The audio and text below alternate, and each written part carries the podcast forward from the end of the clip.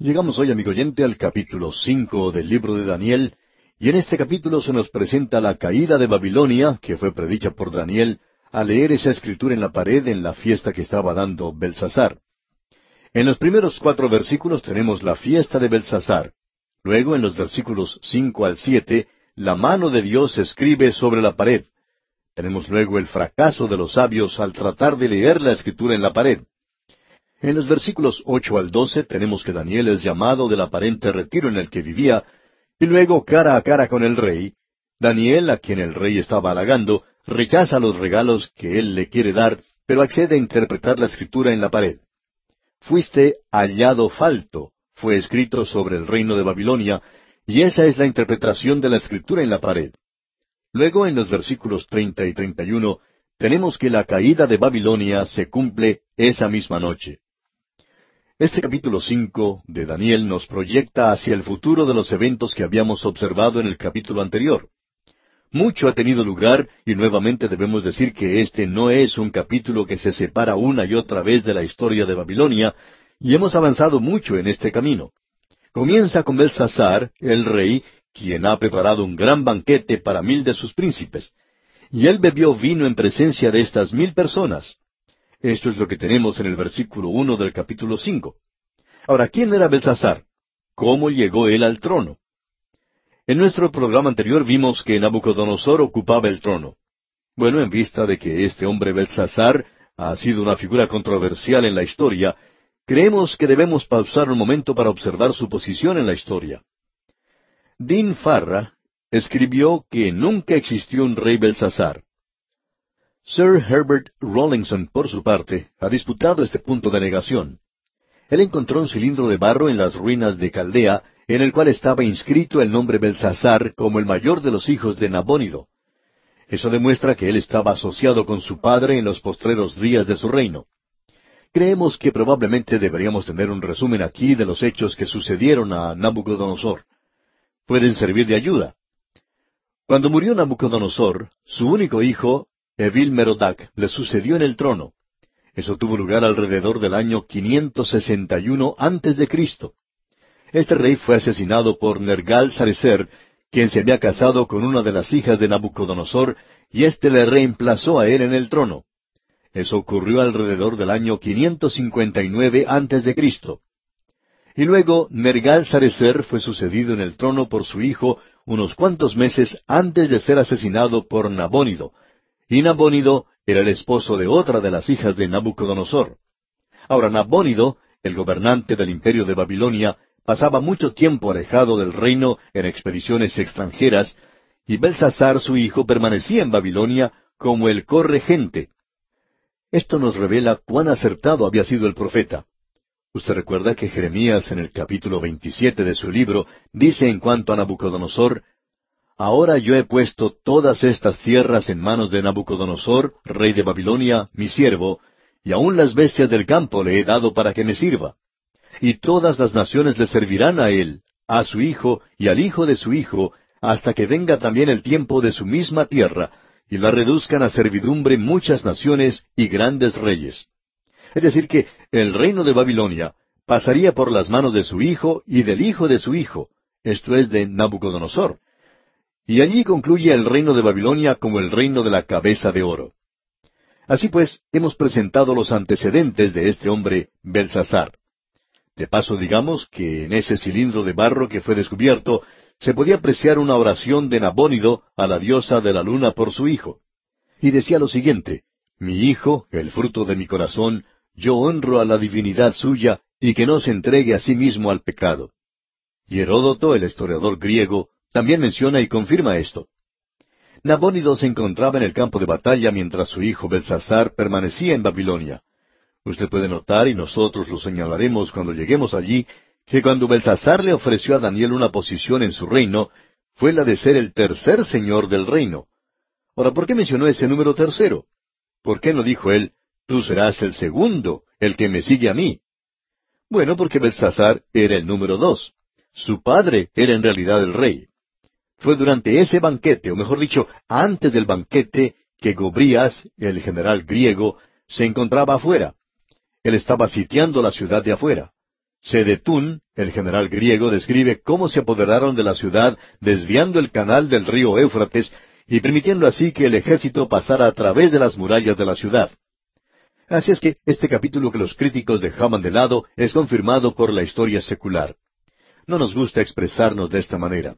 Preferimos decir que la historia secular es confirmada por la palabra de Dios, porque nosotros sabemos, aun incluyendo a este historiador Heródoto, que esta clase de gente por lo general mentía. Uno no puede confiar en lo que ellos escriben, pero es interesante notar que aquí estamos tratando con aquello que es en realidad historia. Podríamos notar aquí también la soberbia, la arrogancia de este joven Belsasar. Él decide hacer un gran banquete mientras los ejércitos de Gobrías se encontraban a la vista de la ciudad. Amigo oyente, Gobrías era un ingeniero muy bueno. Él se retiró porque la ciudad de Babilonia era una ciudad realmente tremenda se encontraba en el valle de los ríos Tigris y Éufrates. Esta ciudad se decía que era inexpugnable, por lo menos eso era lo que creía Belsasar, y él entonces actúa de esta manera tan arrogante al hacer este banquete. Nabucodonosor había construido la ciudad para que soportara cualquier sitio. El muro de la ciudad era de unos treinta y ocho kilómetros cuadrados, estaba construido de ladrillos, Tenía unos cien metros de altura y era lo suficientemente ancho como para que cuatro carros recorrieran el muro juntos. Es decir, que ellos podrían haber colocado una carretera sobre ese muro de la ciudad. Ellos tenían aprovisionamiento de granos y agua que les podían durar por años en realidad. Ese canal que venía del río Éufrates pasaba a través de la ciudad. Ahora este banquete podría haber sido un desafío para el enemigo que se encontraba afuera, o quizá podía haberse animado para levantar la moral de aquellos que estaban adentro. Este banquete comenzó con mucha bebida, y el licor hoy es un problema contemporáneo tanto para los hombres como para las mujeres. ¿Sabe usted, amigo oyente, que el alcohol hoy es el problema de adicción de drogas número uno? Esto es muy interesante. Y en una ocasión pensamos que se hizo algo muy irónico e hipócrita de parte de un grupo de ciudadanos que tenía buenos motivos y que estaba formado por aquellos que se encontraban en las escuelas y en la política, en la iglesia y cosas por el estilo. Estas personas se reunieron para discutir el problema de las drogas entre los jóvenes. ¿Y sabe usted cómo comenzó esa reunión? Tomando bebidas. Eso es algo muy hipócrita, por cierto. Amigo oyente, hay más alcohólicos en el presente que adictos a las drogas. Y la gran mayoría de los accidentes de tránsito que tienen lugar cada año en tantas ciudades del mundo han sido provocados por personas que estaban manejando bajo la influencia del alcohol. Amigo oyente, el alcohol está causando mucho daño. Está arruinando de veras hogares de tal manera que es realmente alarmante. El problema del licor es un problema de la humanidad. Cada nación que ha caído siempre ha caído con el alcohol. Debemos comprender que no cayeron fumando marihuana. Ahora no deseamos que nos entienda mal, amigo oyente, no estamos apoyando esto tampoco, pero lo que deseamos señalar es que es difícil entusiasmarse con estos reformadores del presente que quieren resolver el problema de las drogas. Debemos decirles a ellos que deben dejar de lado el alcohol primero, y luego entonces la gente les escuchará. Amigo oyente, Belsasar comenzó con la bebida en este banquete, y eso los hizo poner muy alegres para poder disfrutar mejor del banquete. Bien, veamos lo que dicen los versículos dos y tres de este capítulo cinco de Daniel. Belsasar, con el gusto del vino, mandó que trajesen los vasos de oro y de plata que Nabucodonosor su padre había traído del templo de Jerusalén, para que bebiesen en ellos el rey y sus grandes, sus mujeres y sus concubinas. Entonces fueron traídos los vasos de oro que habían traído del templo de la casa de Dios que estaba en Jerusalén, y bebieron en ellos el rey y sus príncipes, sus mujeres y sus concubinas. Usted puede apreciar que este hombre no solo está desafiando al enemigo que está allá afuera, sino que ahora está bajo la influencia del alcohol y hace una cosa audaz que su abuelo nunca se hubiera arriesgado a hacer. Cuando Nabucodonosor se apoderó de Jerusalén, él era un rey pagano, y él se trajo consigo esos vasos. Cuando él llegó al conocimiento del Dios vivo y verdadero, él hizo que se guardaran esos vasos. Ahora Belsasar, siendo un muchachito que creció en el palacio, sabía dónde estaban, y que él no debía tocarlos. Tenía que dejar esas cosas sin tocarlas. Pero ahora él saca estos vasos, y allí van a servir a los huéspedes que tienen en el banquete. Y tenemos que comprender una cosa, amigo oyente, que estos no son vasos santos. Santo quiere decir aquello que ha sido separado para el uso de Dios. Pero él está desafiando a Dios aquí por su forma de actuar. Y el hombre en el día de hoy está desafiando a Dios también. Pero Dios tiene mucho tiempo. Él no se apresura en actuar. Hay personas que se preguntan, bueno, ¿y por qué Dios no hace algo en cuanto a esta persona o a aquella otra?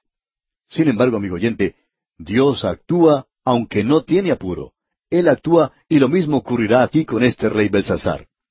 Este rey hace que se saquen esos vasos, y él y sus mil huéspedes se emborrachan, y bajo la influencia del licor hacen cosas blasfemas. Así es que él saca estos vasos, aunque había sido advertido que no lo hiciera.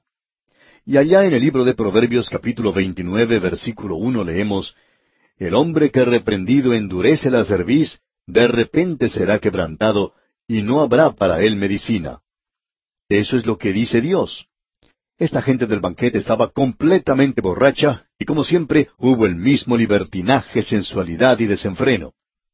Creo que todos nosotros hemos escuchado mensajes basados en este banquete de Belsasar. Según algunos predicadores, él debió haber tenido un banquete que realmente fue algo sobresaliente. Para decir verdad, todos nosotros, de una manera vicaria, hemos visitado, por lo menos con la imaginación, los clubes nocturnos, y disfrutamos de un sermón así porque el predicador nos habla de las muchachas que bailan y de la bebida y de la risa y de todo lo que ocurre allí. Sin embargo, nada de eso se menciona aquí. Pero uno puede usar la imaginación, por supuesto. Ahora, en el versículo cuatro de este capítulo cinco de Daniel leemos Bebieron vino y alabaron a los dioses de oro y de plata, de bronce, de hierro, de madera y de piedra.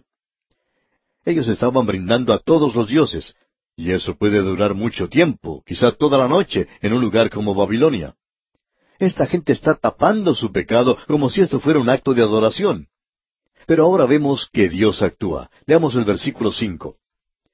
En aquella misma hora aparecieron los dedos de una mano de hombre que escribía delante del candelero sobre lo encalado de la pared del palacio real, y el rey veía la mano que escribía. Dios interviene aquí directamente. Él no le habló por un sueño o una visión, porque este es un hombre al cual Dios no tiene intención de alcanzar. Aún Dios no podía soportar este insulto malvado al cielo. Él escribió en la pared del salón del banquete. ¿Fue esto escrito con ira? Honestamente, pensamos que sí lo fue. Pero también pensamos que aquel que escribió esto en la pared fue el mismo que escribió sobre la arena cuando le presentaron ante él a esa mujer que había cometido el terrible pecado. El mensaje que se escribe aquí es un mensaje de juicio. Pero él escribió uno de perdón sobre la arena. Y él derramó su sangre para que cayera sobre esta tierra, de modo que esta tierra también pueda ser salva. Este rey ignoró al Dios de los cielos, y Daniel le habla de manera muy clara a él.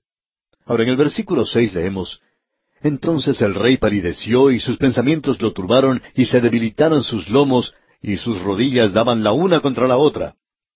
Este hombre no se podía mantener de pie. Antes había estado demasiado borracho para hacerlo, pero ahora él está sobrio. Cuando él vio lo que se escribía en la pared, eso lo hizo poner sobrio en el instante. Pero ahora él no puede mantenerse de pie, está aterrorizado realmente.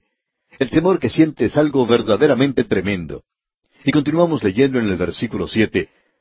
El rey gritó en alta voz que hiciesen venir magos, caldeos y adivinos, y dijo el rey a los sabios de Babilonia, Cualquiera que lea esta escritura y me muestre su interpretación, será vestido de púrpura y un collar de oro llevará en su cuello, y será el tercer señor en el reino. Notemos que dice aquí, el tercer señor del reino. Daniel es muy exacto. El que escribió este libro tenía que haber estado allí o haber sabido algo en cuanto a esto. Amigo oyente, nos damos cuenta que cuando Belsasar por fin pudo controlarse un poco, hizo venir a los sabios del palacio, les pidió a ellos que le dieran la interpretación y les ofreció una buena recompensa, y todo lo que ellos podían hacer era quedarse allí de pie y mantenerse mudos ante el rey. Ellos no sabían la respuesta. Tienen un problema tremendo y no saben qué hacer. Ahora en el versículo ocho leemos entonces fueron introducidos todos los sabios del rey, pero no pudieron leer la escritura ni mostrar al rey su interpretación. Esta es la tercera vez que han fracasado los sabios de Babilonia. Y cuando esto ocurre aquí, amigo oyente, uno está realmente con un gran problema.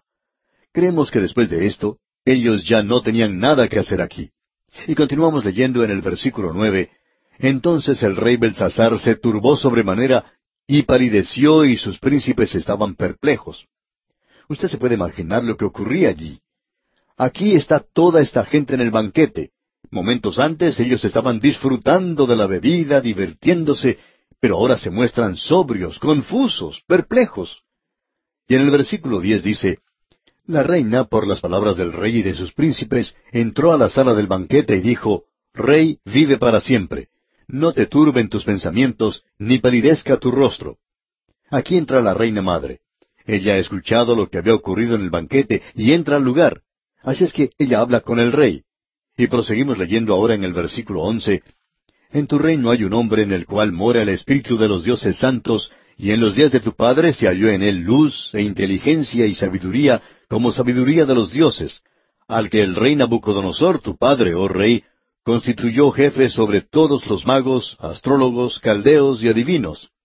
Usted puede comprender ahora el parentesco que se indicaba con una sola palabra, y por tanto, padre puede ser el abuelo o el tatarabuelo. La reina ahora recomienda que se llame a Daniel.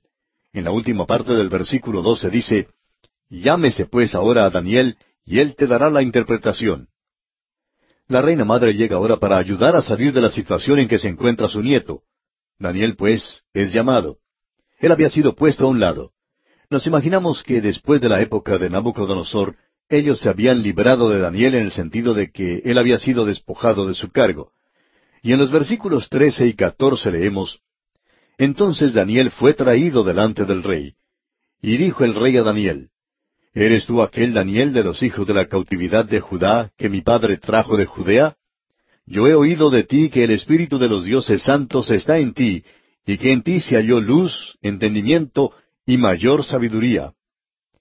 Daniel es llevado pues delante del rey. Él ya había sido jubilado, por así decirlo, y ahora él recibe todos estos halagos.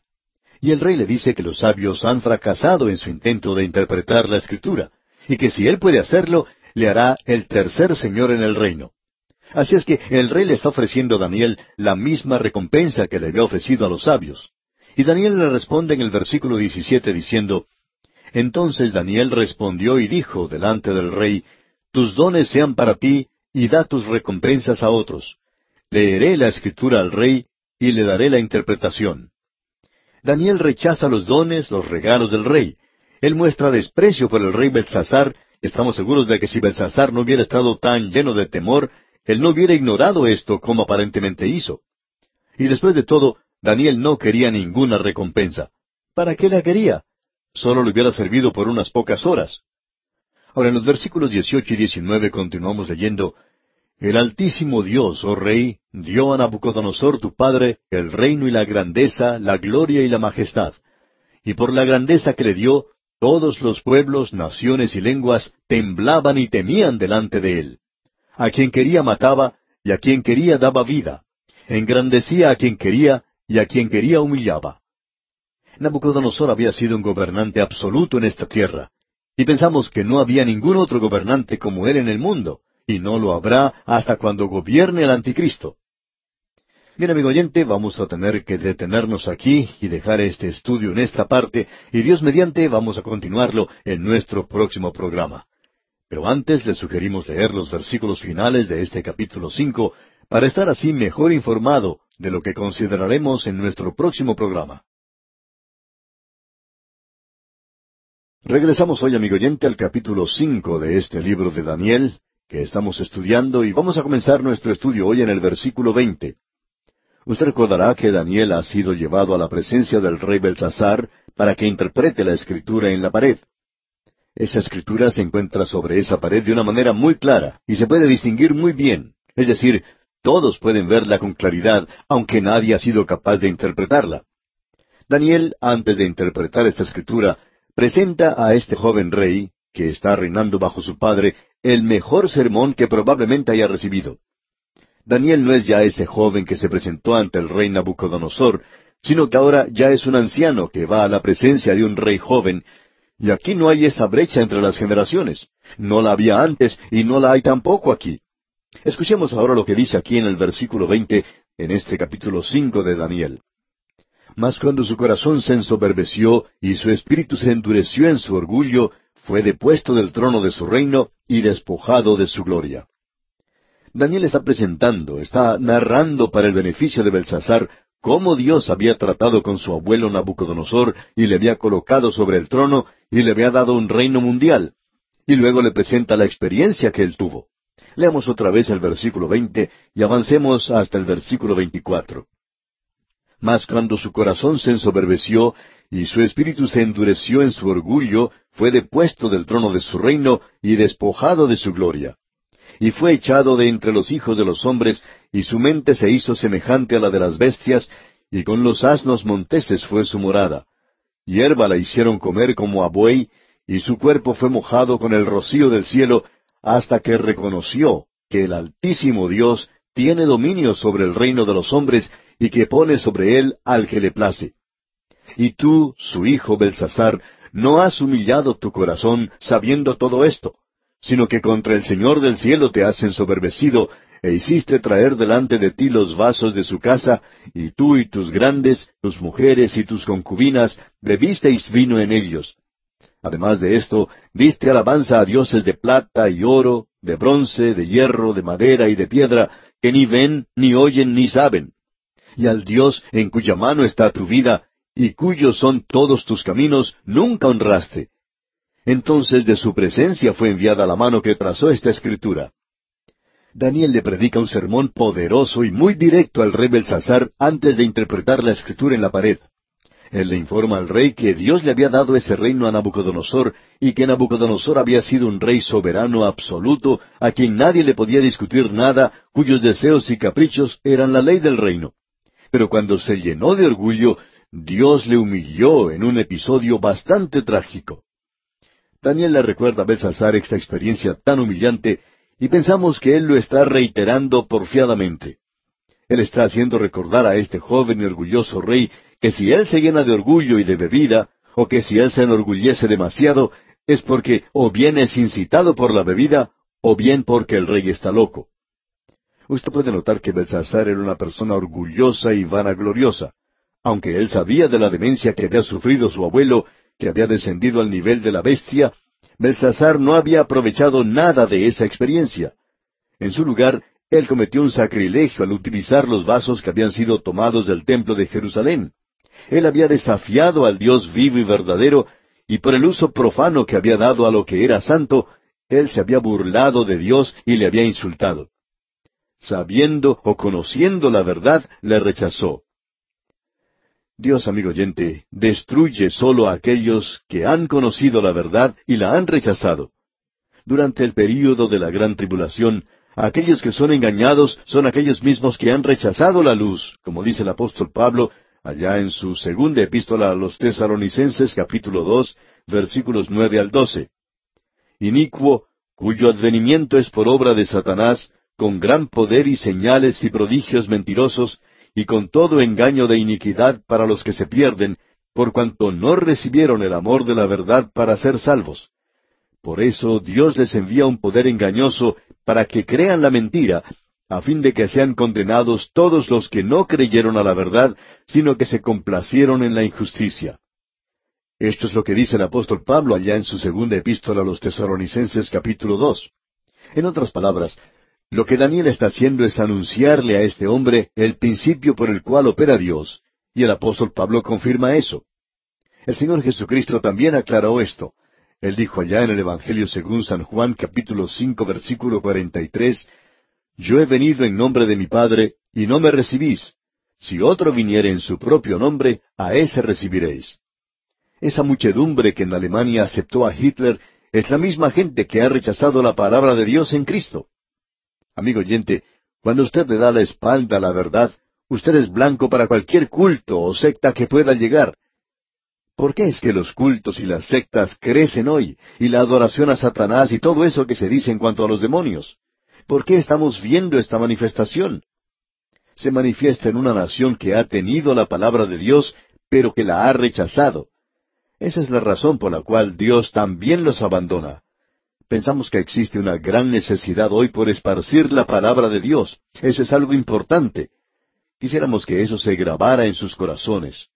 Tenemos demasiada predicación, y lo que necesitamos es más enseñanza de la palabra de Dios. ¿Qué es lo que Dios dice? Hay tantos de nosotros, aun nosotros mismos, que decimos lo que pensamos. Pero ¿qué diferencia hace lo que nosotros pensemos?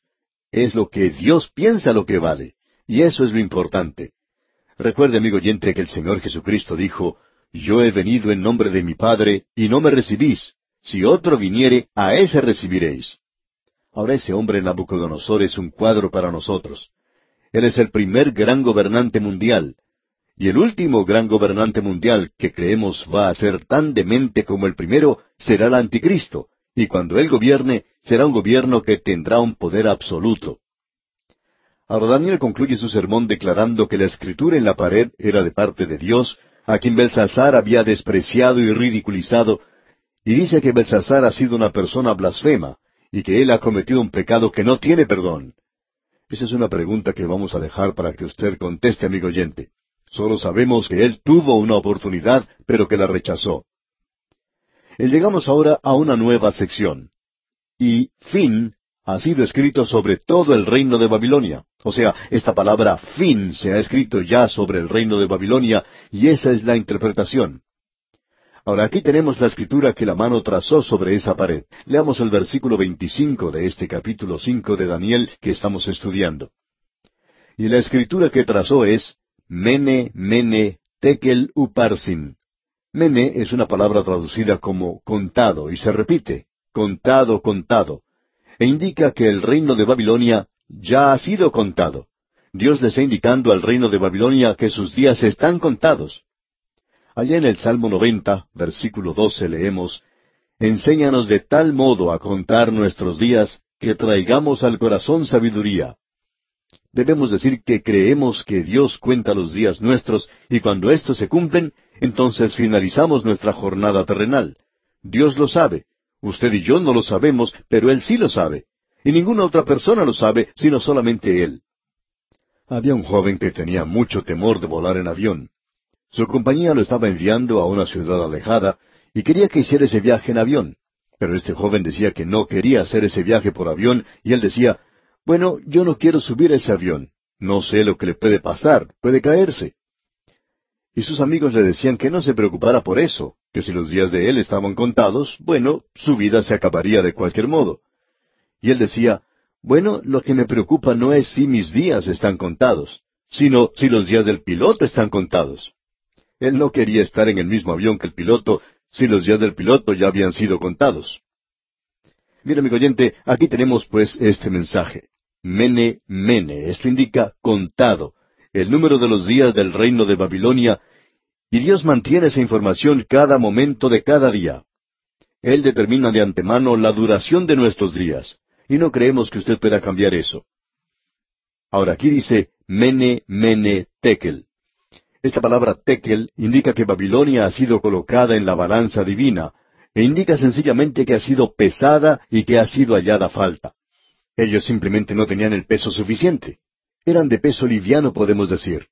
Dios había levantado a Babilonia. Ahora la va a derribar. ¿Por qué? Porque Babilonia no había alcanzado el nivel establecido por Dios. Allá en el libro de Apocalipsis tenemos dos capítulos que nos hablan en cuanto a las iglesias. El Señor Jesucristo es observado en medio de los candeleros donde están las iglesias, las siete iglesias de Asia. Él es quien atiende el candelero, lo alimenta con aceite, las apaga cuando no dan la suficiente luz, y Él juzga a cada iglesia hoy. Quizá aquí nosotros pesemos mil gramos por cada kilo, pero Cristo nos pesa en la balanza del tiempo y Él dice a cada una de las iglesias, arrepiéntete. Ustedes no han alcanzado mi medida y eso es lo que nos dice a usted y a mí hoy. Amigo oyente, usted sabe que nuestra justicia no es sólo insuficiente, sino que son trapos de inmundicia. Solo su justicia puede pasar la prueba y puede pesar los mil gramos por kilo. En el libro de Romanos capítulo tres versículos 21 y 22 leemos, Pero ahora, aparte de la ley, se ha manifestado la justicia de Dios, testificada por la ley y por los profetas, la justicia de Dios por medio de la fe en Jesucristo para todos los que creen en Él, porque no hay diferencia. Él es quien pesa la humanidad, Dios es quien pesa los actos, los hechos de la humanidad. Ahora la palabra Pérez quiere decir que el reino de Babilonia va a ser dividido y entregado a los medos y los persas. Es decir, que la cabeza de oro está siendo quitada de aquella estatua, y ha llegado la hora para que ocupe su lugar los brazos de plata. Dios es quien está en control completo de la situación, y Él continuará quitando y poniendo, como dice el profeta. Dios quita y pone hasta que llegue aquel cuyo derecho es gobernar, y Él es aquel que vendrá algún día. Pero hasta entonces Dios continuará quitando y poniendo, y creemos que Él hace una buena tarea en cuanto a esto. Recordamos que hace muchos años Mussolini, Hitler y Stalin eran un terror. La gente que pertenecía a un partido político no quería a los del otro partido, y viceversa. Sin embargo, todo esto desaparece. Amigo oyente, Dios continúa gobernando y controlando las cosas. Él es quien quita y pone y continuará haciendo eso hasta cuando llegue aquel cuyo derecho es gobernar. Y esa es la piedra cortada no con mano. Él establecerá su reino aquí en la tierra.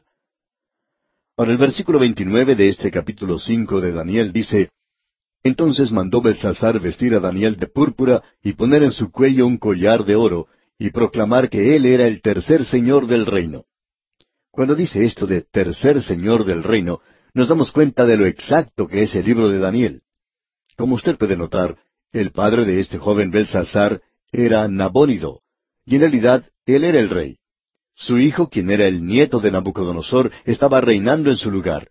Su padre estaba haciendo alguna campaña y Belsasar era el segundo gobernante, así es que solo podía ofrecer el tercer puesto. Esto es lo que sucedió, pues, y la historia lo confirma. Ahora los versículos treinta y treinta y uno de este capítulo cinco, los versículos finales dicen, La misma noche fue muerto Belsasar, rey de los caldeos, y Darío de Media tomó el reino, siendo de sesenta y dos años. En el mismo instante en que tenía lugar este banquete, los medos estaban marchando por debajo de los muros de Babilonia, donde antes corrían las aguas del canal. Debajo de los muros de esa ciudad corrían las aguas de los canales a través de toda la ciudad, era una ciudad bastante hermosa, y ahora las aguas han sido desviadas hacia otra dirección, hacia el río Éfrates. Aquí tenemos el ejército de Darío penetrando a la ciudad misma, a donde estaba ubicado el palacio. Y la historia indica que Darío y sus hombres se encontraban dentro de la ciudad misma antes de que los guardias de la ciudad se dieran cuenta de ello. Acedetín, el historiador griego, menciona en la historia secular la forma en la cual se apoderaron de esa ciudad los medos y los persas. Belsasar fue muerto esa misma noche. Él había sido pesado y fue hallado falto. Dios hace eso.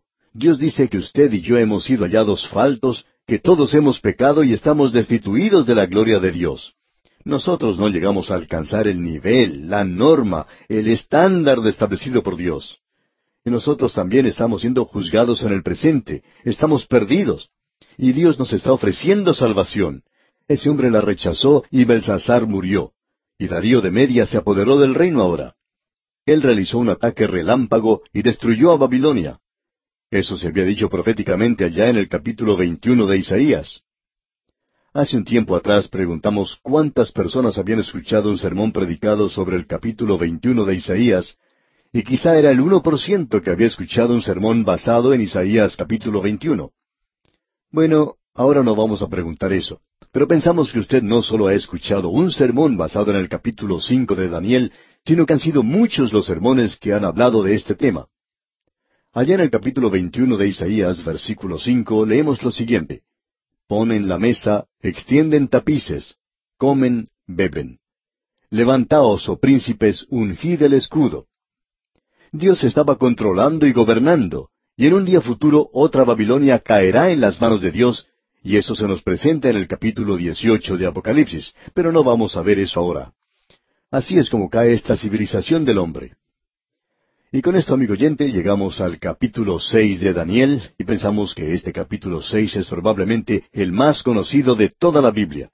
Aquí se habla de Daniel en el foso de los leones. Y esto es algo que se menciona muchas veces. Amigo oyente, ¿Se ha detenido usted a pensar alguna vez que Daniel solo pasó una noche en el foso de los leones? Sin embargo, él pasó toda una vida, desde que era un muchachito de unos diecisiete años hasta que tenía noventa años, en el palacio del rey. Y era una situación más peligrosa para Daniel vivir en el palacio del rey que pasar una noche en el foso de los leones. Los leones no le podían tocar, pero en el palacio él se encontraba en peligro constante. Sin embargo, nos gusta hablar en cuanto a Daniel en el foso de los leones, ¿verdad? Nos gustaría hablar más de Daniel en el palacio de Nabucodonosor, y luego de Nabónido, y luego de Belsasar, y luego de Darío de Media, y luego de Ciro, ese gran gobernante. Daniel estaba en peligro constantemente. Esos hombres eran paganos, y él tuvo el privilegio de llevar a algunos de ellos al Señor. Así es que él pasó solamente una noche en el foso de los leones. Pero vamos a mirar eso porque tiene un mensaje para nosotros en el presente. En este capítulo seis de Daniel tenemos un decreto de parte de Darío de Media.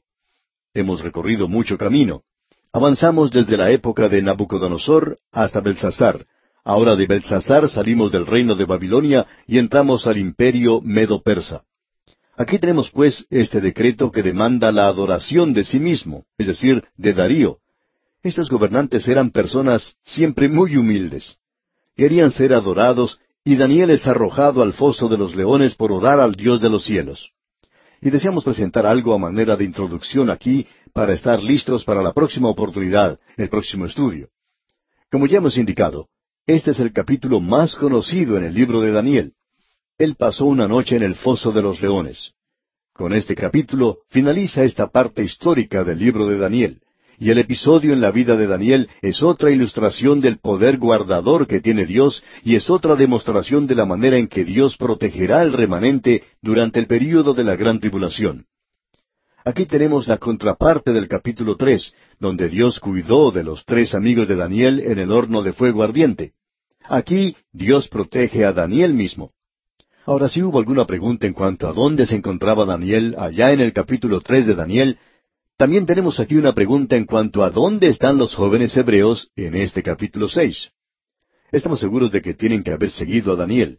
Pero ya que hay un lapso de tiempo aquí, quizá ellos ya no viven. Los capítulos tres y cinco nos dan dos aspectos de la preservación del remanente de Israel como de los gentiles en el período de la gran tribulación.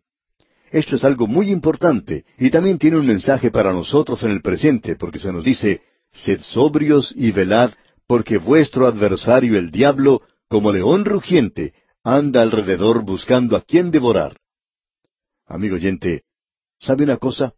Nosotros vivimos en una jaula de leones, y esa jaula de leones en la cual vivimos es este mundo. Este lugar está siendo recorrido de un lugar a otro por un gran león rugiente, y aquí nos encontramos nosotros hoy y nadie nos da ninguna medalla por eso. Pero este es el lugar en el cual nos encontramos.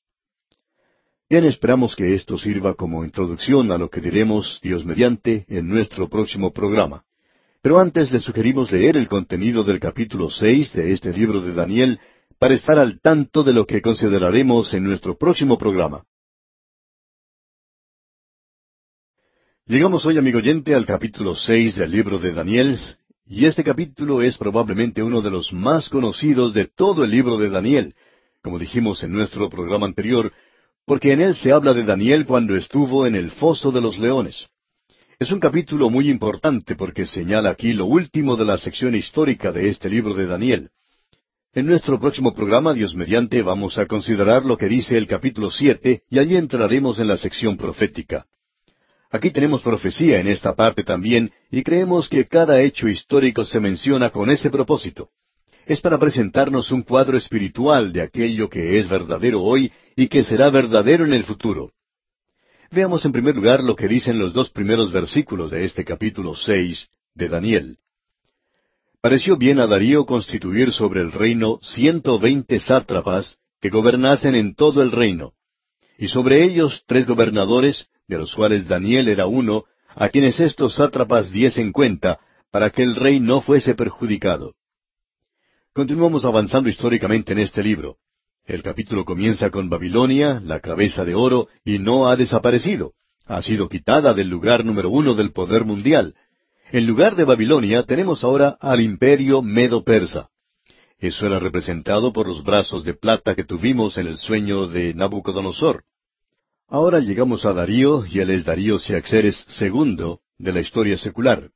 Él gobernó solamente dos años, y Ciro, quien era el hijo de Mundane, la hermana de Darío, y Cambises, el persa, ascendió al trono, y esto unió a los imperios medo-persa. Él se encuentra ahora en el poder y es un gobernante mundial. Tenemos también aquí la posición de Daniel bajo Darío de Media. Encontramos que él tiene otro imperio, pero también que Daniel tiene el lugar número uno siendo primer ministro.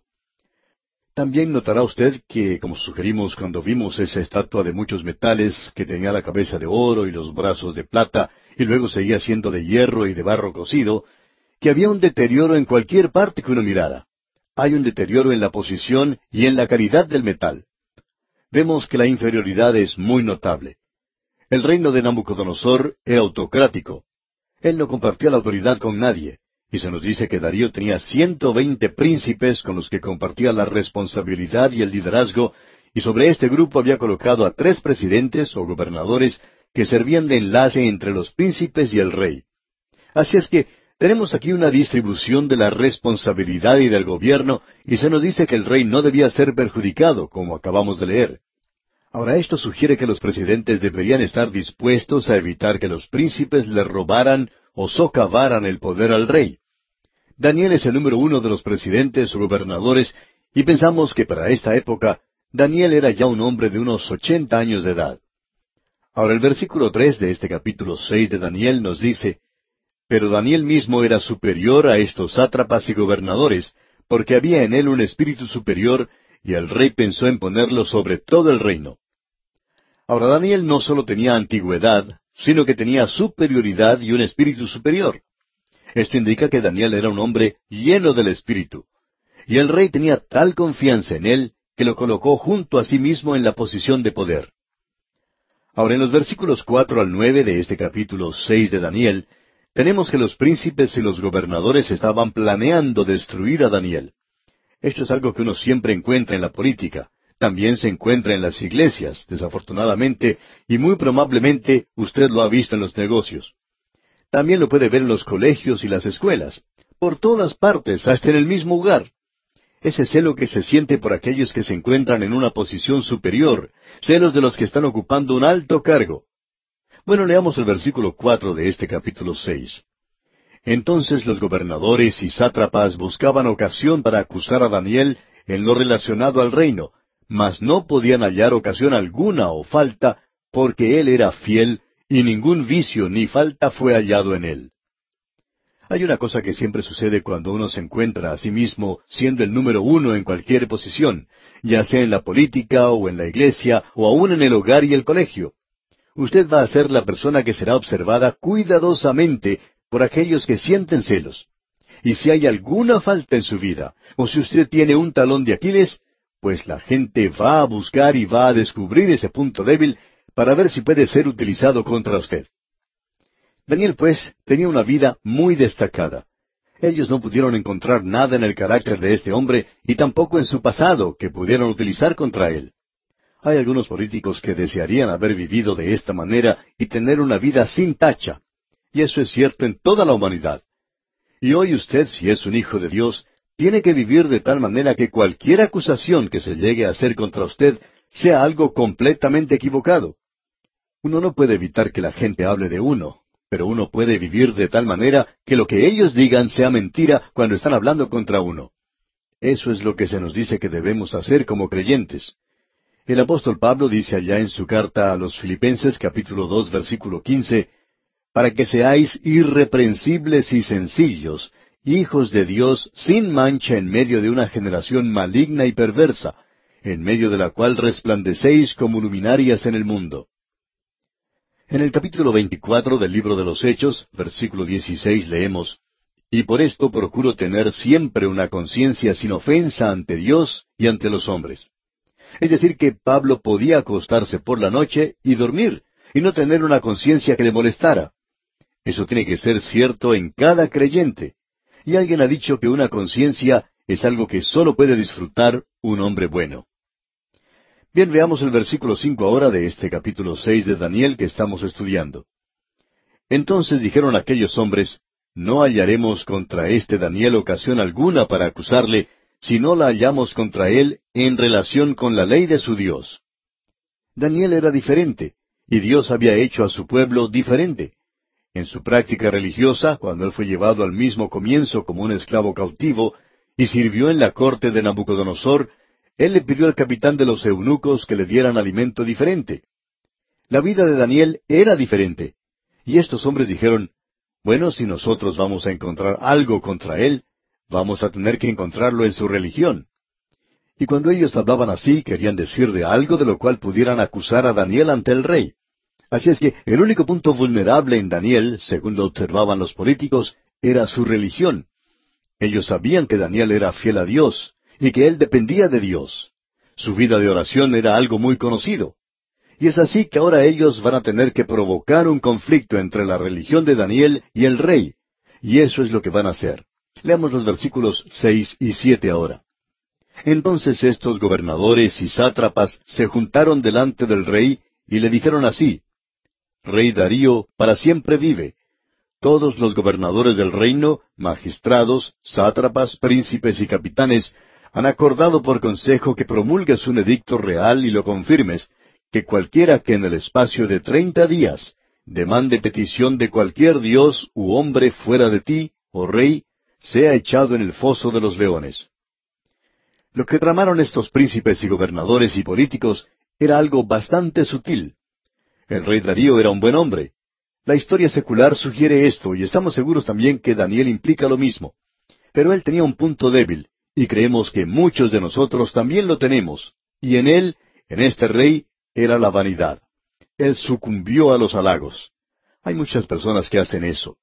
Pensamos que una de las tragedias hoy que tenemos como creyentes, especialmente creyentes ricos, es que solo dan a organizaciones donde ellos son halagados, donde la gente siempre habla bien de ellos. Cuando algo así sucede, pensamos que eso causa daño a la causa de Cristo. Cuando hay personas que se rebajan a tal punto de halagar a otra persona, y hay aquellos que también se rebajan al punto de escucharlos a ellos y obrar de esa manera.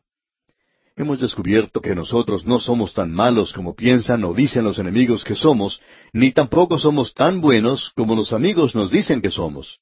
Así es que siempre existe un peligro cuando se usa demasiados halagos.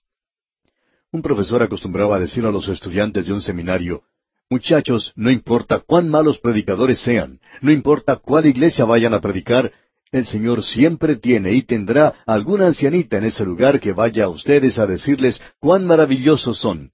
Siempre habrá una de estas personas que luego que ustedes prediquen el peor de sus sermones, les dirá lo hermoso que han predicado. Siempre dicen lo mismo. Ahora es bonito tener personas así que lo animen a uno, pero jóvenes, hay que tener cuidado porque existe un peligro en eso. No le crean lo que dice. Simplemente no crean en los halagos. Hay cierto peligro si ustedes creen eso. Bien, esos políticos aquí halagaron al rey, y éste entonces accede a hacer lo que le pedían. Él pensó, bueno, esto es algo grandioso. Así es que él redactó un edicto, y ellos construyeron una estatua del rey, y ahora él se está elevando a sí mismo a ocupar la posición de la deidad, ya que sólo se puede orar al rey.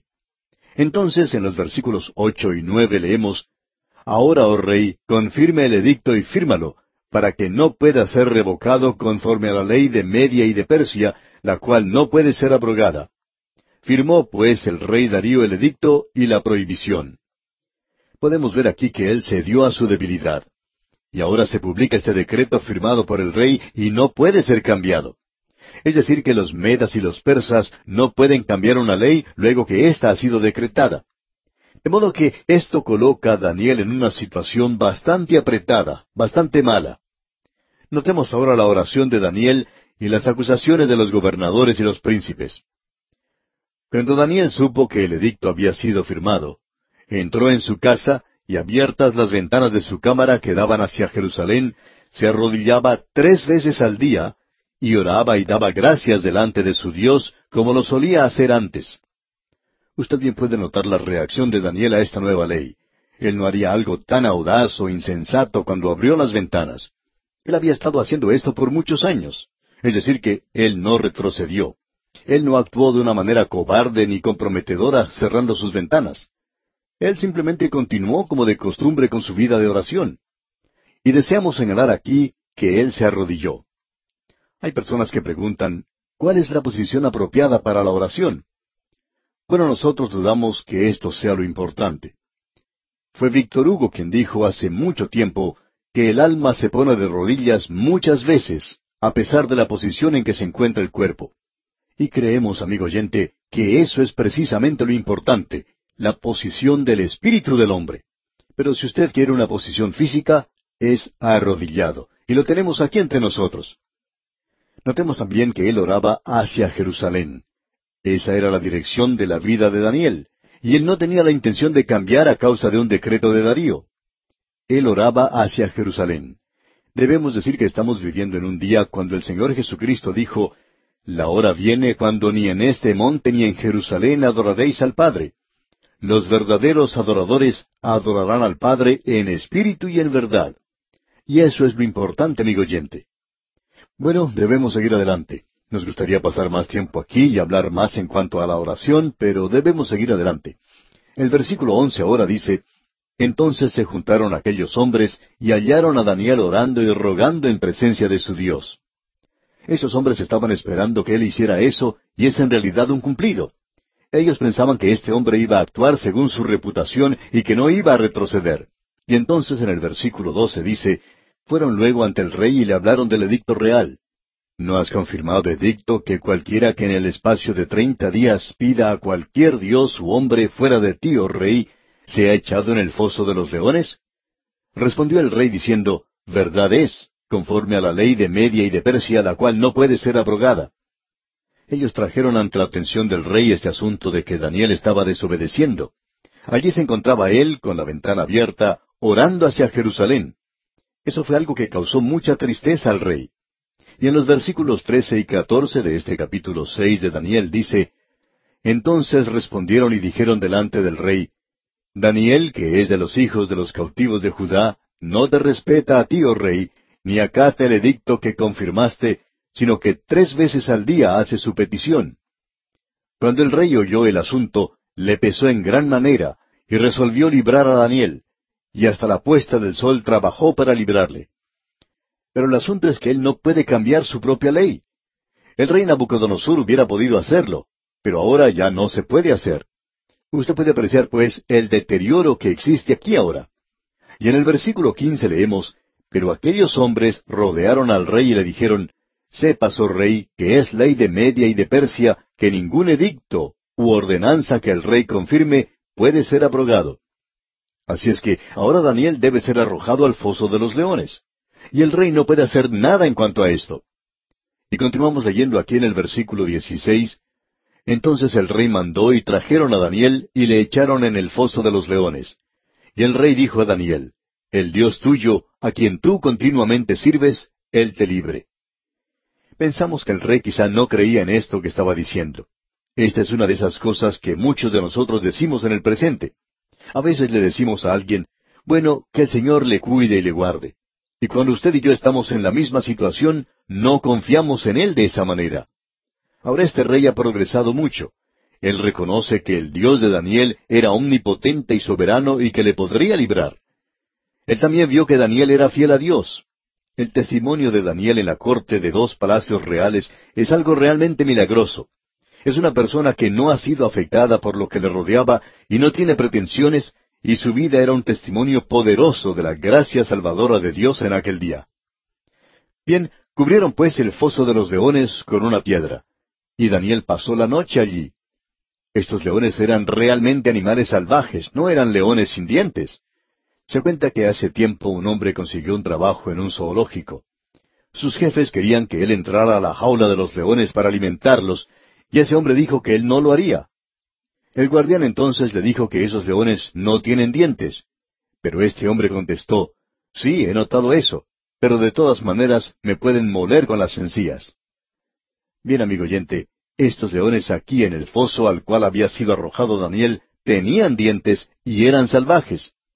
Sin embargo, el lugar más seguro aquella noche era el foso de los leones, y pensamos que Daniel durmió muy placenteramente en ese lugar. Lo interesante de todo esto es que el rey era quien estaba en peligro, mucho más que Daniel.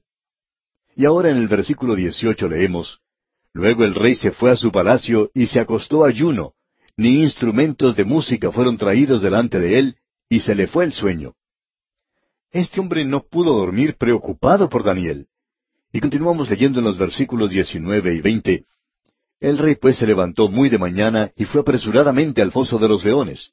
Y acercándose al foso llamó a voces a Daniel con voz triste y le dijo, Daniel, siervo del Dios viviente, el Dios tuyo, a quien tú continuamente sirves, ¿te ha podido librar de los leones? Bueno, nosotros no sabemos si el rey esperaba que Daniel le contestara, pero Daniel contestó. Y en el versículo 21 leemos, Entonces Daniel respondió al rey, Oh rey, vive para siempre. Y quizá le haya preguntado si había dormido bien.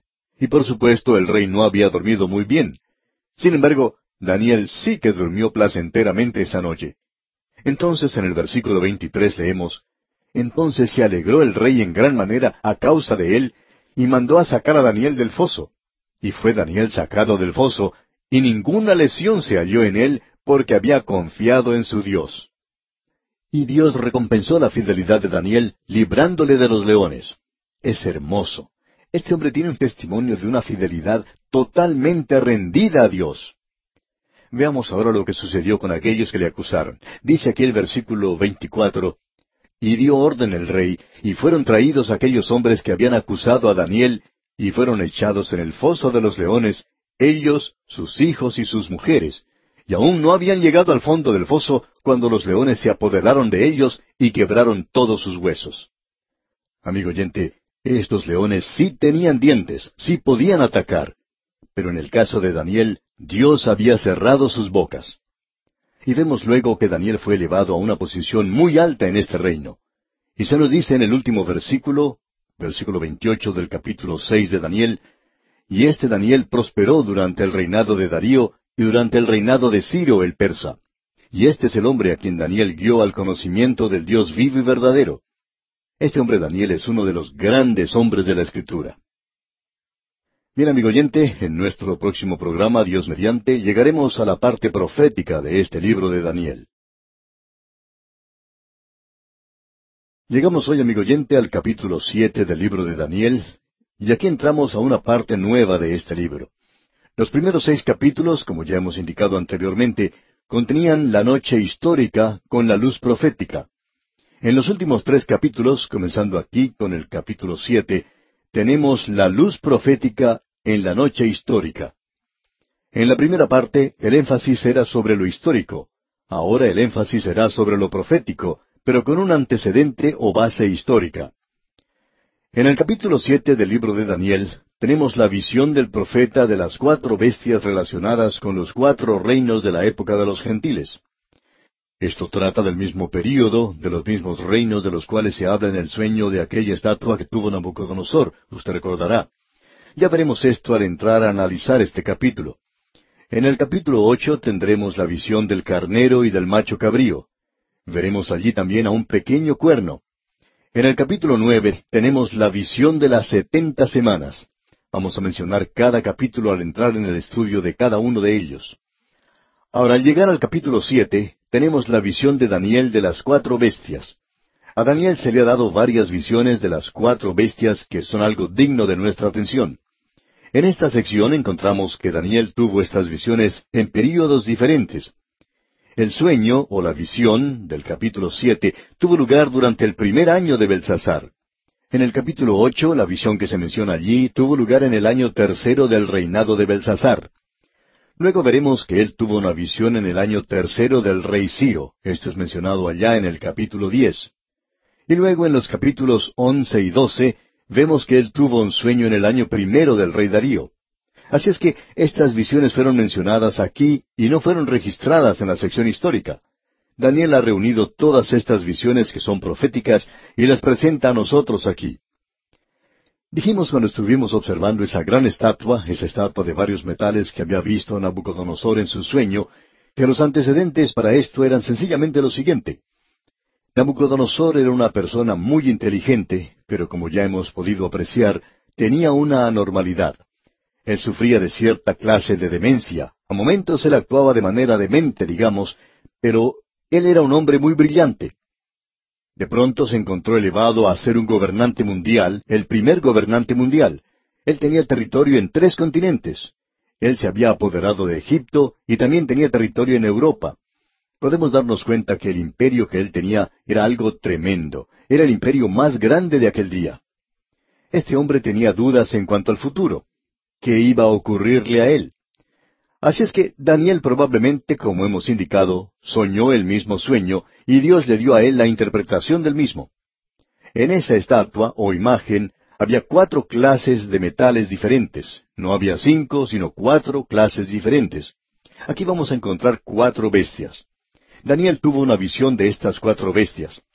Aquí tenemos al león, al oso, a la pantera o leopardo, y luego una bestia compuesta, una bestia que no se puede describir, pero ya diremos algo en cuanto a eso cuando lleguemos a analizar esos versículos. Por cierto que aquí tenemos a un animal terrible, algo que nunca ha sido visto sobre la tierra o en el mar o en el aire, algo que no existe. Digamos de paso que esto es demasiado sueño para tenerlo en una noche. Después de haber tenido visiones y sueños como estos, no creemos que Daniel haya podido dormir mucho esa noche. Es decir, que él durmió mejor en el foso de los leones que en la noche que tuvo estos sueños. Ahora, ¿cuáles son los antecedentes de todo esto? Bueno, pensamos que es muy obvio que Daniel, después de haber recibido esa visión de la imagen o estatua, había quedado intrigado, porque a él se le había enseñado como buen seguidor del Antiguo Testamento durante su época, que él tenía ante él el gran pacto que Dios había hecho con David, de uno que vendría de su linaje que sería un gobernante real y ahora se le presentan cuatro reinos. ¿Y cómo entra en todo esto el plan y el programa de Dios con David de levantar un gobernante real? El resto del libro de Daniel va a ser utilizado para responder a esta inquietud, y esa es la razón por la cual esta sección, esta parte del libro, es tan importante. Se nos presenta aquí la historia real antes de que ella ocurra. Bueno, por dos mil quinientos años ha sido seguida exactamente cumpliéndose hasta los detalles más pequeños, como podemos apreciar. Dios le habla ahora a Daniel para satisfacer su corazón en cuanto a esto. Él necesita una confirmación, él necesita una explicación. Así es que en la división de esa imagen tenemos el esplendor y la gloria anterior de los reinos, y así es como eso había aparecido ante Nabucodonosor. Eso sería lo que atraería su atención. Pero ahora Dios permite que Daniel pueda apreciar el carácter interno, la verdadera naturaleza de estos reinos. ¿Cuáles son estos reinos? Bueno, son bestias salvajes, de naturaleza carnívora, destructiva, asesinas, cada una de ellas. Las cuatro bestias corresponden a los cuatro metales en la estatua. Y creemos que una cita de parte de Gibbon es algo que viene muy bien aquí. Él dijo, y citamos, Los cuatro imperios se detallan claramente y los ejércitos invencibles de los romanos se describen con tanta nitidez y claridad en las profecías de Daniel como en las historias de Justino y de Odoros. Hasta aquí lo que dijo Gibbon. De paso digamos que Gibbon no era creyente, pero al leer el libro de Daniel y al estudiarlo, él arribó a la conclusión que mencionamos. Veamos ahora entonces las visiones que tuvo Daniel. Y leamos el primer versículo de este capítulo siete de Daniel. En el primer año de Belsasar, rey de Babilonia, tuvo Daniel un sueño y visiones de su cabeza mientras estaba en su lecho. Luego escribió el sueño y relató lo principal del asunto. Esto nos hace regresar al primer año del rey Belsasar. Fue en esa ocasión que él recibió esta visión y fue durante esta época que la cabeza de oro estaba gobernando en el mundo. Daniel estaba intrigado. ¿Cómo entra todo esto en los planes y propósitos que Dios tenía con el linaje de David y el establecimiento del reino de Dios sobre la tierra? En esta ocasión él no podía comprender por qué debía haber cuatro reinos. Bueno, él va a recibir muchos detalles más ahora, y eso es durante el primer año del rey Belsasar. Eso era hacia el final de la época de la cabeza de oro. Aquí tenemos varias visiones, y la primera de estas visiones nos habla de las tres bestias, en la segunda visión se habla de solamente la cuarta bestia, y en la tercera visión tenemos una escena en el cielo que se nos presenta, así es que en realidad tenemos tres visiones aquí. También se nos indica aquí en este primer versículo que él escribió esta visión. Daniel estaba ocupado en la escritura de todo esto en esa ocasión.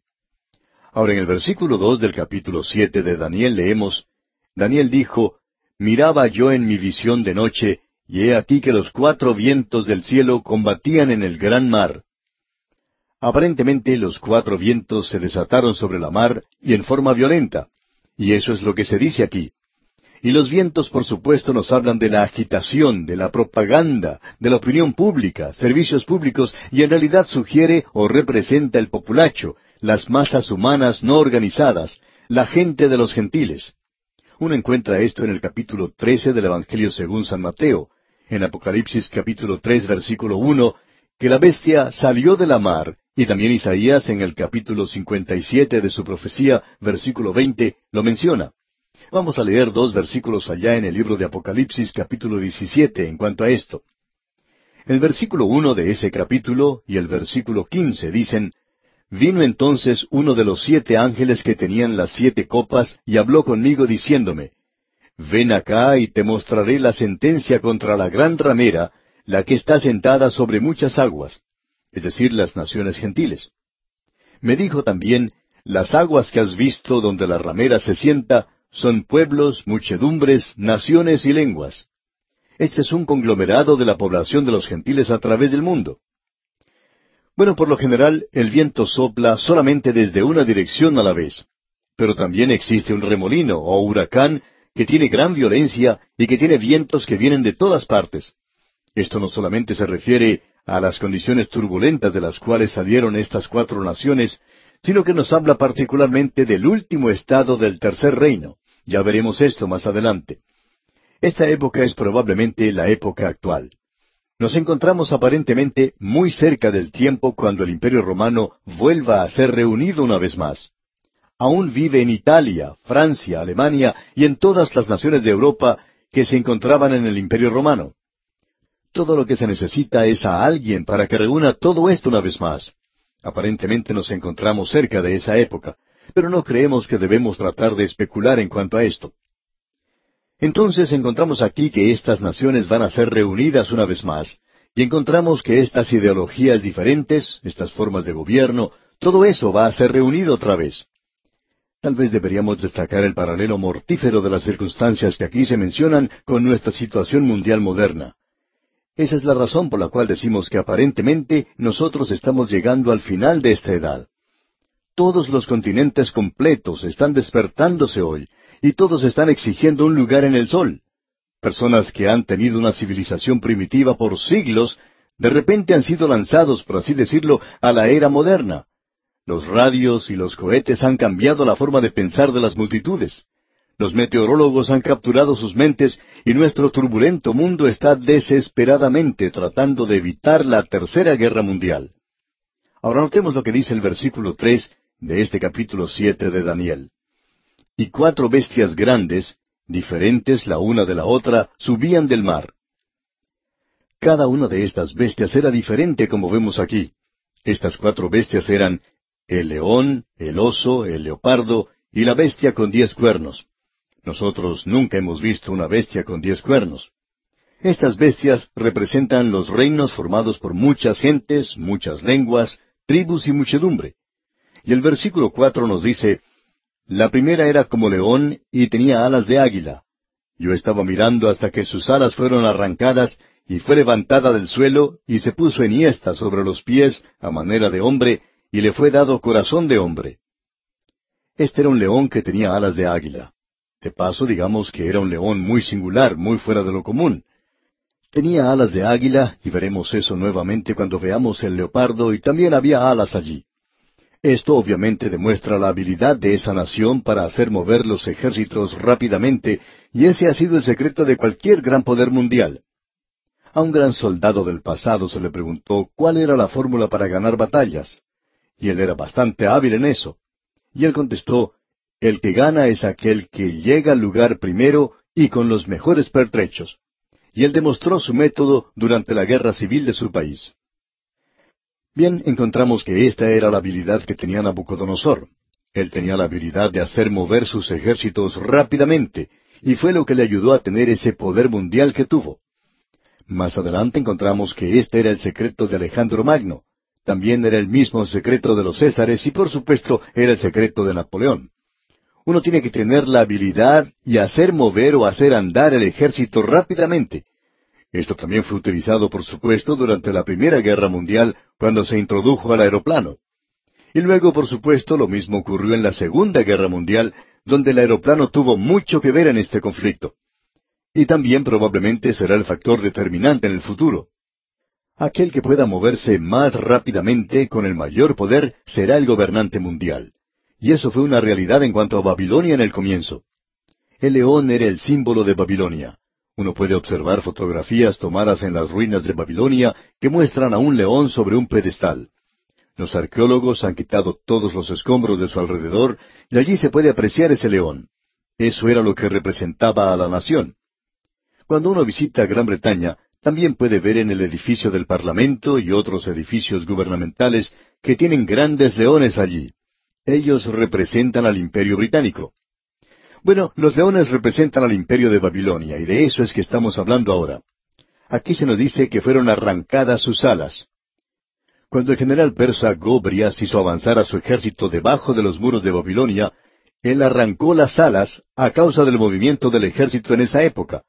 Aparentemente en esa época el ejército estaba alejado de Babilonia y como resultado no pudo regresar allí otra vez. Así es que se le arrancaron las alas. Y se nos dice ahora que fue levantada del suelo y que se iba a parar sobre los pies como un hombre. Eso fue lo que ocurrió con Nabucodonosor cuando él fue separado de los hombres, como ya hemos visto. Y luego apreciamos que el león corresponde ahora a la cabeza de oro. Y esa gran ciudad de Babilonia en el día de hoy se encuentra en ruinas y polvo, pero aún ahora ellos han excavado esos muros. Babilonia era una gran ciudad, y un canal atravesaba por la ciudad. Fue construida en el llano y allí se encontraba una de las maravillas del mundo antiguo, los jardines colgantes de Babilonia. Allí también había un gran almenar, aparentemente imitando la torre de Babel, construido de ladrillos que terminaba como un sacacorchos. En su interior había como un camino que iba hasta la cumbre y allí se ofrecía sacrificios humanos. En Babilonia la gente también tenía todas las comodidades que tenían los romanos, como agua corriente, vidrios, bronce, bañeras, en fin, toda clase de comodidades, y hasta tenían una biblioteca realmente tremenda. Habían progresado mucho en el campo de la ciencia. Tenían un servicio postal y podían enviar correspondencia a todas partes del imperio. Y pensamos nosotros que podían enviar la correspondencia tan rápidamente como hacemos nosotros en el presente. Quizá no tenían los aviones a reacción que tenemos hoy, pero sí que podían enviar la correspondencia rápidamente. Babilonia, pues, era una civilización muy avanzada en esa época en particular. Mientras nuestros antepasados eran personas primitivas, más retrasadas, esta era una nación muy civilizada. Era la cabeza de oro, era el león. Era una ciudad muy bien protegida, con un muro de unos cien metros de altura, tan amplio arriba que cuatro carros de guerra podían andar juntos. Era una gran ciudad, pero todo fue destruido. Luego, después de eso, se nos dice que vino la segunda bestia, y vamos a esperar, amigo oyente, hasta nuestro próximo programa para dar una mirada a esta segunda bestia que se menciona aquí en este capítulo siete de Daniel. Mientras tanto, le sugerimos que usted lea el resto de este capítulo y se familiarice con su contenido para que esté así mejor preparado para nuestro próximo estudio. En este día, amigo oyente, llegamos al capítulo siete del libro de Daniel, y como indicamos en nuestro programa anterior, llegamos ahora a una nueva sección donde el énfasis se coloca muy directamente sobre la profecía. A través de toda esta sección, de los capítulos siete hasta el doce, tenemos varias profecías que Daniel recibió durante el reinado de diferentes reyes. El énfasis aquí es sobre la profecía, en contraste con la primera sección donde el énfasis se daba a la historia. Ahora, en el capítulo siete, tenemos la visión de Daniel de las cuatro bestias concernientes a los cuatro reinados de los tiempos de los gentiles. Estas visiones tuvieron lugar durante el mismo período que Nabucodonosor tuvo su sueño en cuanto a aquella imagen de varios metales, usted recordará cuando Dios le habló a ese rey. Allí él pudo ver cuatro reinos donde Nabucodonosor y su reino de Babilonia eran el número uno. Creemos que podemos comprender lo que está detrás de todo esto. Nabucodonosor se preguntaba en cuanto a lo que sucedería en el futuro. Él se encontró a sí mismo elevado a una posición muy alta. Ahora él es un gobernante mundial y eso era algo nuevo, nunca había tenido lugar antes. Él se ve ocupando una posición bastante singular. Esto no ha tenido lugar desde que Adán se encontró en el jardín de Edén y él recibió dominio sobre las cosas allí. Ahora este hombre Nabucodonosor recibe dominio. Y él se preguntaba en cuanto al futuro, y Dios le habló a él a través de esta estatua, de esa imagen, de muchos metales, mostrándole que iba a haber cuatro reinos mundiales de los gentiles, y no cinco ni tres, sino cuatro. La mayor parte de todo esto, digamos de paso, ya se ha cumplido. A nosotros nos toca vivir durante la época del cuarto metal, de la cuarta bestia, como veremos. Aparentemente, nosotros estamos muy cerca del final de ese período. Nadie puede ni siquiera especular en cuanto a esto porque nosotros no lo sabemos, pero por lo menos nos encontramos en este período. Puede durar por mucho tiempo aún. Daniel pues recibe este sueño por la sencilla razón de que después de haber sido puesto a un lado por Nabónido y por Belsasar, y Daniel aparentemente había sido el primer ministro de Nabucodonosor, ahora tiene mucho tiempo para meditar, para pensar, y nos imaginamos para escribir.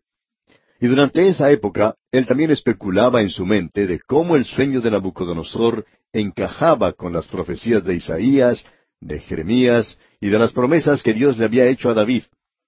Él había dicho que uno de su linaje se sentaría sobre el trono. Así es que Dios ahora le habla a Daniel y él recibe estas visiones.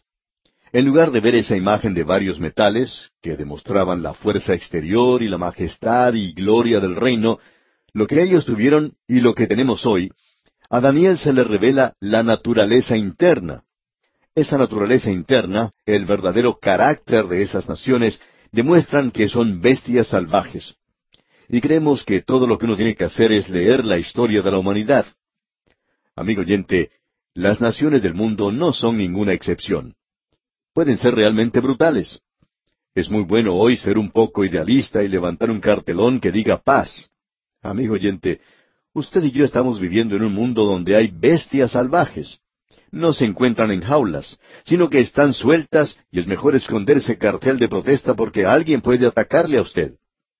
Estamos descubriendo en nuestros días que es imposible quitarle las armas a la gente y hacer de ellos personas buenas, dulces y amables. Es imposible hacer personas civilizadas sencillamente hablando o dando lecciones en cuanto a ser bueno y amenazando a la gente con darle unas palmaditas si desobedecen. El hombre, amigo oyente, tiene la muerte en su corazón. Las naciones son bestias salvajes y vamos a ver algunas bestias salvajes aquí en este pasaje y vamos a ver todas estas y vamos a destacar cada una de ellas al avanzar en esta lectura. En los primeros ocho versículos de este capítulo siete de Daniel, tenemos la visión de las cuatro bestias, y en el programa anterior nos familiarizamos un poco con ellas. Ahora el primer versículo de este capítulo siete, leamos otra vez, dice, En el primer año de Belsasar, rey de Babilonia, tuvo Daniel un sueño y visiones de su cabeza mientras estaba en su lecho. Luego escribió el sueño y relató lo principal del asunto. Históricamente se ubica esto para nosotros en el primer año del rey Belsasar. Esto era hacia el fin de la gloria de este reino.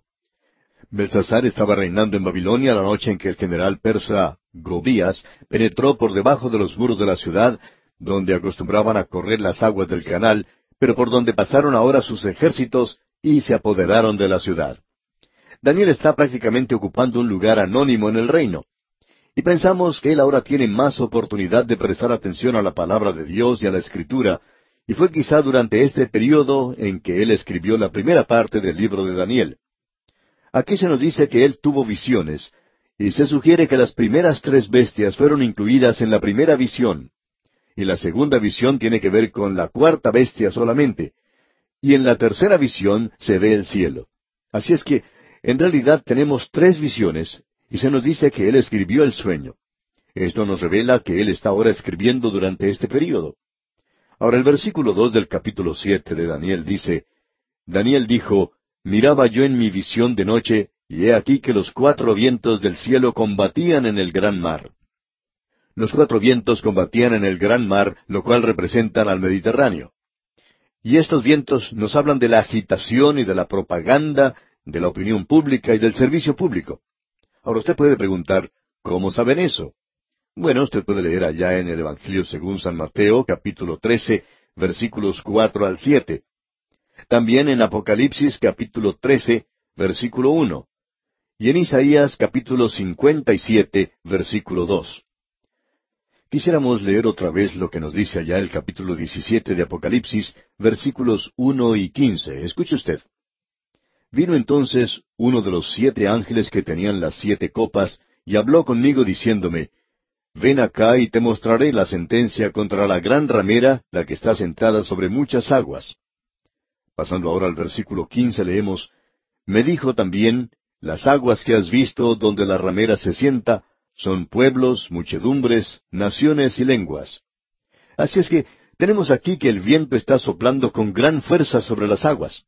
Por lo general el viento sopla solamente de una dirección a la vez, pero aquí tenemos a un torbellino, un remolino de viento, a un viento que sopla de todas las direcciones. Y se nos dice que hay gran violencia. Esto nos refiere aquí a las condiciones desordenadas en las cuales se levantaron estas cuatro naciones.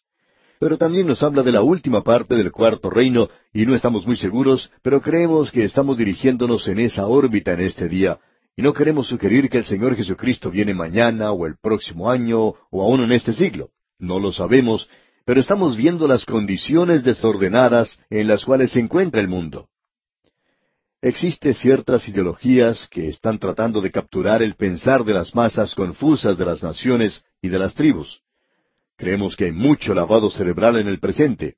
Nos preguntamos si usted, amigo oyente, ha descubierto esto al escuchar la radio o al mirar la televisión.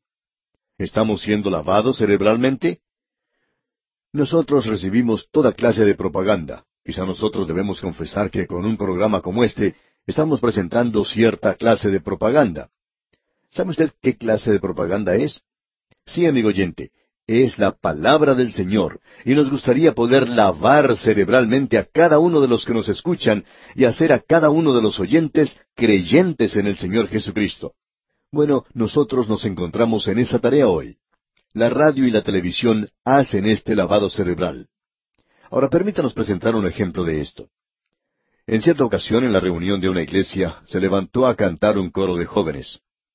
Ahora el joven que les dirigía tenía la apariencia de un verdadero desadaptado, y él se había vestido con un par de pantalones sucios, tan sucios que si se los quitaba, los pantalones se paraban por sí solos de los sucios que estaban. Tenía una camisa sucia y su melena desparramada y en desorden. El coro cantaba de que los jóvenes de hoy tienen libertad. Al terminar con su intervención, el pastor de la iglesia habló con este joven director y el joven mencionó que nosotros todos somos libres en el presente. Y entonces el pastor le dijo, Creo que la libertad se manifiesta en la forma en que usted se viste. Y este joven dijo, Sí. El pastor le dijo que él había viajado por Canadá, por Florida, Inglaterra, Europa, Sudamérica, y en todas partes donde él había estado, había visto a jóvenes vestidos de esa manera, y le preguntó a este joven, ¿qué clase de libertad es esa? Todos se visten igual. ¿Por qué uno de ustedes no se asea bien? Y entonces este joven director contestó, porque seríamos diferentes. El pastor le dijo entonces, claro que serían diferentes, y si lo fueran, eso sería libertad. Ustedes no son libres si tienen que demostrarlo vistiéndose como lo hacen, porque si no se visten así, entonces no serían aceptados tampoco. ¿Sabe usted lo que pasa con este joven amigo oyente? Es que él ha sufrido un lavado cerebral. A él se le ha hecho creer que el tener el cabello largo es libertad. Si usted usa pantalones sucios, eso indica que usted es libre. Todo lo que la gente puede ver es ese cabello desaliñado y ese par de pantalones sucios. No hay ninguna libertad en esos pantalones. Estamos viviendo en días cuando el lavado cerebral está tomando lugar. Las masas se encuentran perturbadas y se las alimenta con propaganda. Ahora en este capítulo siete de Daniel, vamos a poder observar un pequeño cuerno que tendrá éxito en vista de que tiene una boca que habla grandes cosas. Será capaz de poder convencer al mundo de que Él es lo mejor cuando aparezca. Será el hombre de Satanás. El Señor Jesucristo dijo, Yo he venido en nombre de mi Padre y no me recibís. Si otro viniere en su propio nombre, a ese recibiréis. El humanismo hoy está glorificando a la humanidad en todas partes.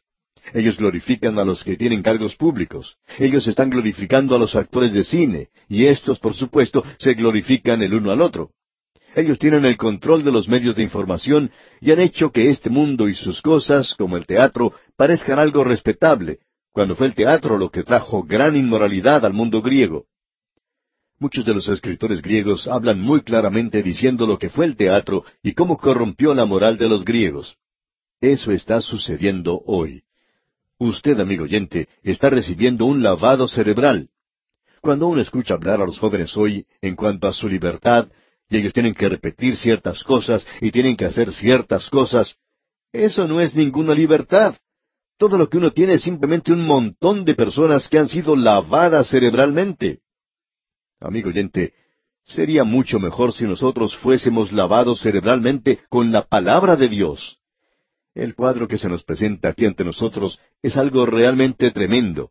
Esta escena tan perturbada de la cual el profeta está hablando. Creemos que deberíamos destacar ese paralelo que existe aquí con la circunstancia presente. No queremos que usted nos entienda mal, amigo oyente. No estamos diciendo que estamos viendo hoy el cumplimiento de esta profecía. Solo estamos diciendo que los vientos están comenzando a azotar, eso es todo. Puede que sea una historia bastante larga. Ahora el versículo tres de este capítulo siete de Daniel nos dice, Y cuatro bestias grandes, diferentes la una de la otra, subían del mar. Estas eran todas bestias de diferentes clases, la primera era como un león y representa a Babilonia. Corresponde a la cabeza de oro que estaba en esa estatua que vio Nabucodonosor.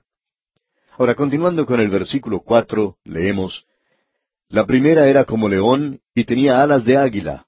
Yo estaba mirando hasta que sus alas fueron arrancadas y fue levantada del suelo y se puso enhiesta sobre los pies a manera de hombre y le fue dado corazón de hombre. El león con las alas de águila representa particularmente a Babilonia. Como dice el versículo 17, las bestias representan a los cuatro reyes. Ya vamos a poder apreciar esto cuando nos toque leer esta parte.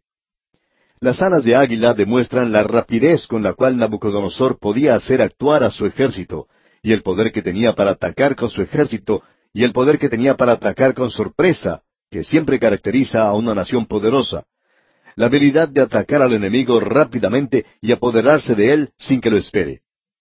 El secreto de Napoleón era que él podía hacer mover a la artillería rápidamente, y la razón por la cual él perdió en Varsovia fue porque tuvo lugar una tormenta de nieve. Luego ésta se derritió en la tierra, y la artillería se empantanó en el barro, y la caballería tropezó con ellos. Prácticamente se derrotó a sí mismo. Pero las alas de águila demuestran aquí el método que Nabucodonosor utilizó. A él se le hace pararse en pie como un hombre, y eso demuestra que cuando él llegó a ser una bestia, él actuó como una bestia. Y luego su mente fue restaurada y él volvió a tener nuevamente su sentido. Aquí se dice que él recibió un corazón de hombre. Creemos que eso se refiere a su conversión. Creemos que él llegó a conocer al Dios vivo y verdadero. Como ya hemos dicho, el león corresponde a la cabeza de oro. Babilonia en el día de hoy es un montón de escombros. Y como predijo Jeremías, esas ruinas dan un testimonio elocuente de la gloria externa que pertenecía a ese lugar. Los jardines colgantes de Babilonia fueron construidos por un rey. Él se casó con una muchacha de las montañas, y Babilonia estaba en un lugar plano, en una planicie. Él hizo construir entonces esos jardines colgantes de Babilonia para ella, para que no extrañara su casa, su ambiente y esos jardines colgantes llegaron a ser una de las siete maravillas del mundo de entonces. Luego tenemos ese gran almenar igual que la torre de Babel.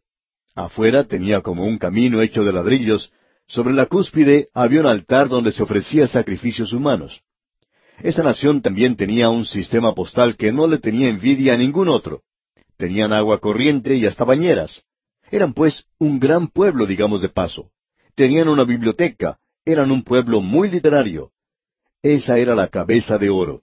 No hubo ningún reino como este, y aun las ruinas que han sido excavadas hoy nos cuentan una tremenda historia. Luego tenemos al oso. Leamos el versículo cinco de este capítulo siete de Daniel. Y he aquí otra segunda bestia, semejante a un oso, la cual se alzaba de un costado más que del otro, y tenía en su boca tres costillas entre los dientes, y le fue dicho así, levántate, devora mucha carne. El oso representa el imperio mundial de Media y Persia. El oso corresponde a los brazos de plata. Fue el brazo de plata de Media que le dio un poderoso golpe en la nariz a Babilonia. Luego el brazo de Persia le aplicó un potente golpe en el vientre. Con eso se apoderaron de Egipto y del resto del mundo. Así es que el oso va de un lado, el lado de Media, y luego Persia del otro lado. Las tres costillas en su boca representan a los tres reinos que constituyen esto, o sea, Babilonia, Lidia y Egipto. No hay alas en el oso. ¿Por qué? Porque se le dijo, levántate, devora mucha carne. El ejército de los medas y los persas se movía con gran dificultad, produciendo un sonido sordo y continuo, ya que los soldados hasta llevaban a sus familias consigo.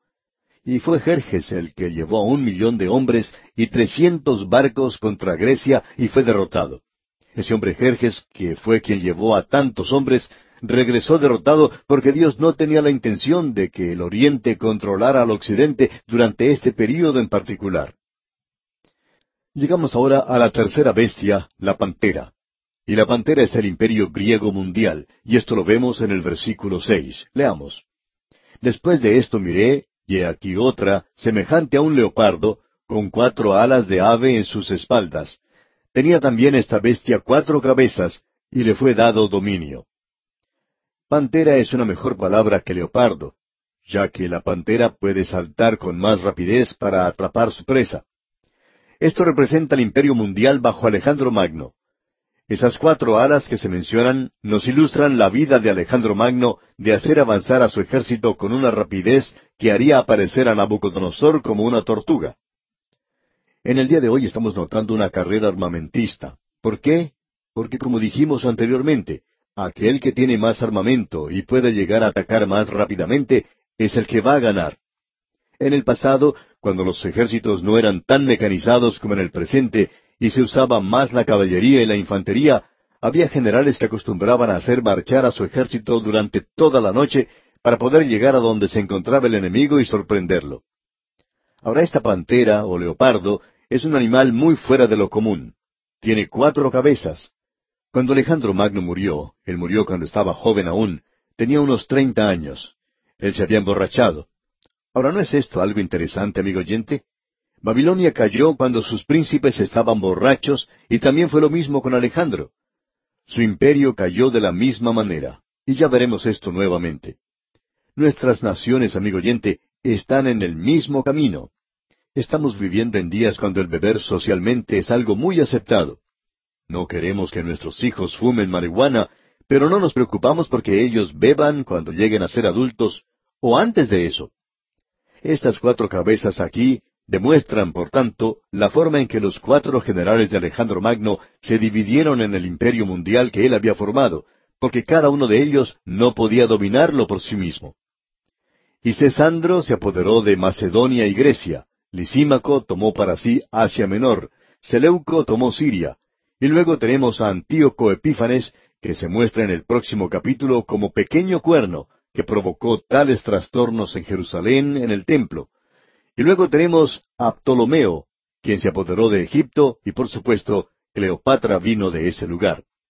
Así fue como se dividió el imperio hasta lo último, y luego el cuarto apareció. Y veremos eso, Dios mediante, en nuestro próximo programa. Le recomendamos, sin embargo, que lea los siguientes versículos de este capítulo siete de Daniel para estar mejor informado del contenido de nuestro próximo estudio.